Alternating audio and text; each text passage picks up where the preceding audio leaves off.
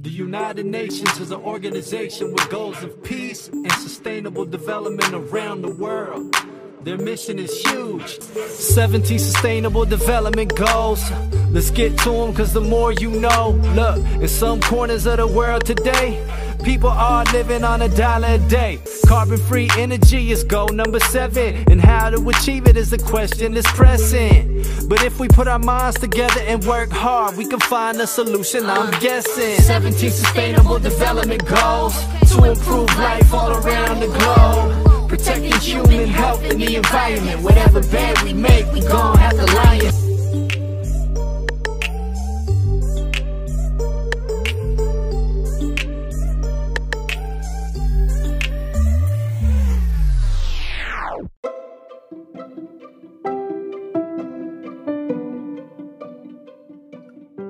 beabá da sustentabilidade.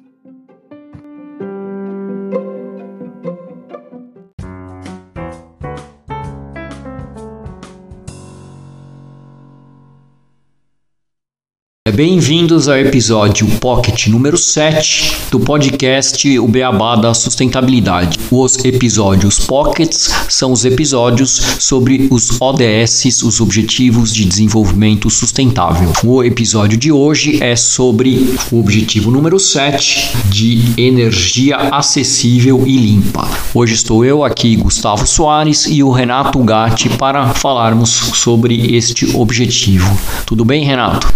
Tudo bom, Gustavo? Com você, como vai essa energia? Tudo bem, né? Já tá tarde hoje, a gente gravando quase 10 da noite, mas a energia ainda tá cheia aqui. Vamos que vamos fazendo conteúdo bem legal para os nossos ouvintes. Espero que todos estejam gostando dessa série dos Pockets ODS. Vamos pro ODS 7, energia acessível e limpa. Isso, que tem como objetivo assegurar o acesso confiável, sustentável, moderno e a preço acessível à energia para todos. É, lembrando que de 2000 até 2013, é, mais de 5% da população obteve o acesso à eletricidade. Antes era 79,3% e isso migrou para 84,58% da população com acesso à eletricidade. Para os próximos anos, a tendência é aumentar a demanda por energia barata. Contudo, combustíveis fósseis e suas emissões de gases de efeito estufa ainda provocam, ainda não, sempre provocam, né, mudanças drásticas no clima. E então atender à necessidade da economia por mais energia e proteger o meio ambiente e evitar maiores mudanças climáticas é um dos grandes desafios do desenvolvimento sustentável. Nesse sentido, o ODS 7 ele reconhece a importância e traça metas focadas na transição energética de fontes não renováveis e poluidoras para fontes renováveis limpas com especial atenção às necessidades das pessoas e países em situação de maior vulnerabilidade. Vamos falar então agora das metas do objetivo 7. É a primeira meta é a 7.1, que é assegurar o acesso universal, confiável, moderno e a preços acessíveis a serviços de energia até 2030. No 7.2, aumentar substancialmente a participação de energias renováveis na matriz energética global até o ano de 2030. O 7.3 dobrar a taxa global de melhoria da eficiência energética até 2030.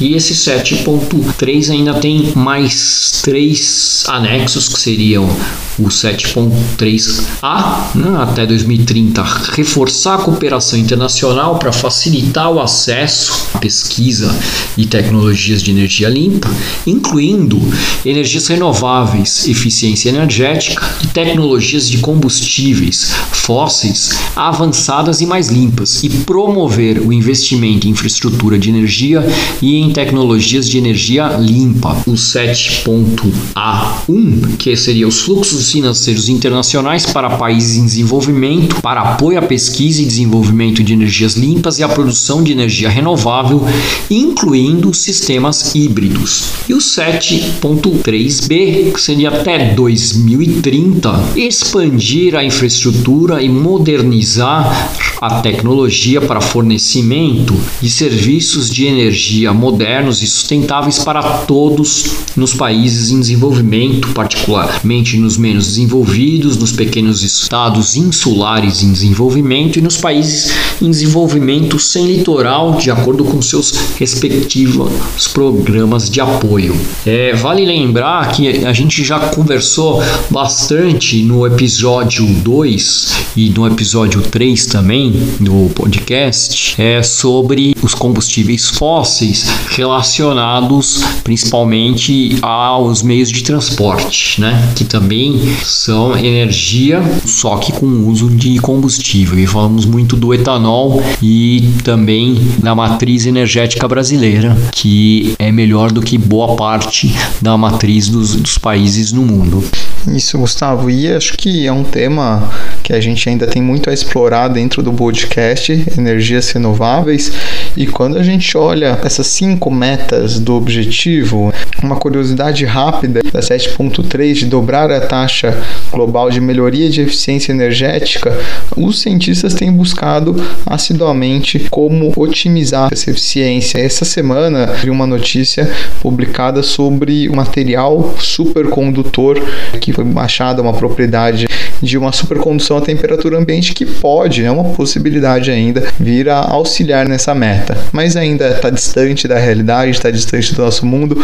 Vamos falar das metas, de como que a gente está no 7.1 e no 7.2. Sim, só falando que você viu notícia essa semana, o debate é dos presidentes nos Estados Unidos, né? E um dos candidatos foi um pouco contra a defesa de energias limpas, dizendo que elas são mais caras. Mas se a gente pensar, a sustentabilidade não é só o lado econômico, né? então ele deveria olhar também os outros pilares e verificar que realmente a gente precisa investir em energias mais limpas e nem sempre elas são as mais caras também. E também pensar o que, que é o caro, porque tudo bem, talvez financeiramente ele pode até falar que hoje as tecnologias limpas são mais caras, mas vamos dar alguns anos aí para ver o preço que talvez a gente vá pagar com essas decisões. Exato, por isso a gente tem que sempre pressionar os nossos governantes a, a adotarem essas agendas. Com certeza.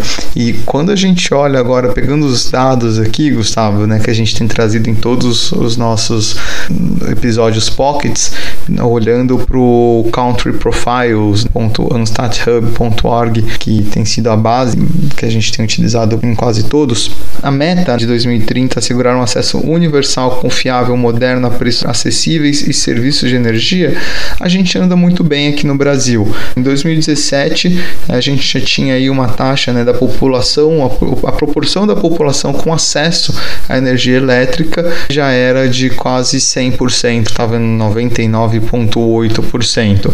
Então, bem próximo. Agora é segurar né, que sejam preços acessíveis, mas o, o acesso universal à energia a gente já está quase em todas as casas, né, toda a população.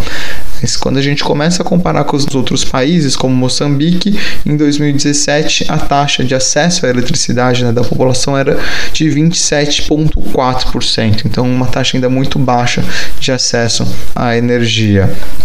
É, quando a gente olha os países Cabo Verde, que a gente tem trazido sempre aqui para as comparações, em 2017 tinha uma taxa de acesso da população à energia elétrica de 92,9%. Na Índia, essa taxa de acesso à população à energia elétrica de 92,6%, Estados Unidos e Portugal 100% da população.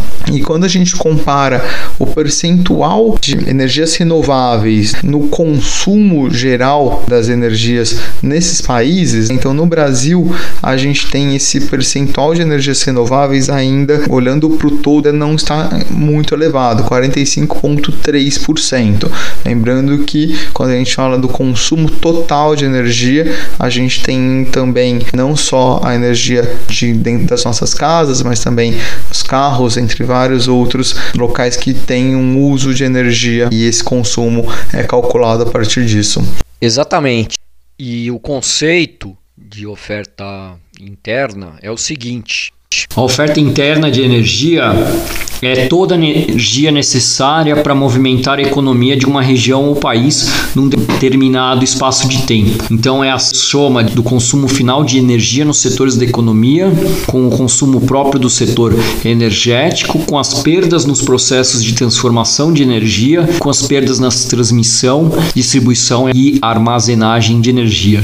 Analisando com os outros países esse percentual das energias renováveis, a gente tem alguns dados muito interessantes, porque Moçambique, por exemplo, tem um percentual desse consumo de energético, igual você citou, entram vários aspectos nesse cálculo, já maior que o do Brasil, 59,5% em 2017. Já Cabo Verde, um percentual de 22,9% dessa fatia das energias renováveis. A Índia estava né, em 2017 com 32,2%. E aí a gente começa a ver os países mais desenvolvidos, como Portugal, com 24,4% dessa fatia das energias renováveis e os Estados Unidos com 9,9% apenas. Observando que teve um ganho aqui de 2000 para 2017, em 2000 eram 5,4%.